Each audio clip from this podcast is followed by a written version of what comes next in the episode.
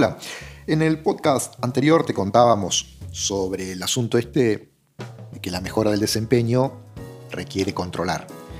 Y que controlar es observar. Y aquello que vos elegís observar se denomina variable. Y que la variable arroja indicadores, que son de tres tipos, cualitativos, cuantitativos y proporcionales.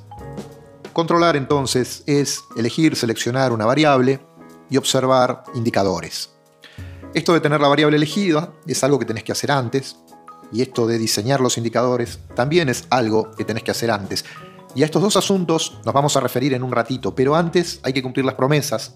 Y habíamos dicho que nos íbamos a dedicar a analizar por qué es importante para la organización y para las personas este gran asunto del control. Bueno, resulta que el sentido común nos hace pensar que nosotros, las personas y las organizaciones, al ejecutar las tareas y ocupar nuestro tiempo, hacemos lo que tenemos que hacer. En este razonamiento, con que vos definas los objetivos bastaría, porque las personas hacemos lo que tenemos que hacer. Y es importante que sepas que no, que no es así. Ni vos, ni yo, ni las personas, ni las organizaciones, ni los equipos hacemos lo que tenemos que hacer hacemos lo que se nos controla.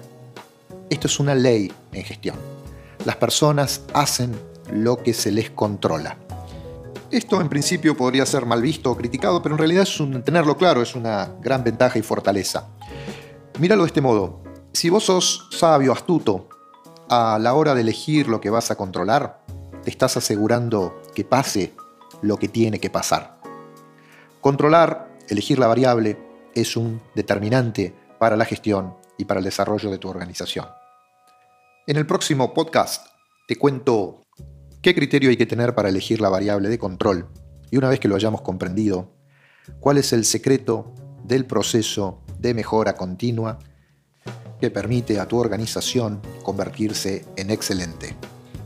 Ocurre que muchos creen que la excelencia no se puede diseñar, no se puede fabricar. Ocurre también que muchos creen que la mejora continua es un valor, es una, manera de pensar más vinculada a lo emocional y a lo motivacional. Y resulta que no. La excelencia es el resultado de un proceso. El proceso es el proceso de mejora continua. Y el control, el saber aplicarlo, es la base que te va a asegurar tener éxito en este asunto.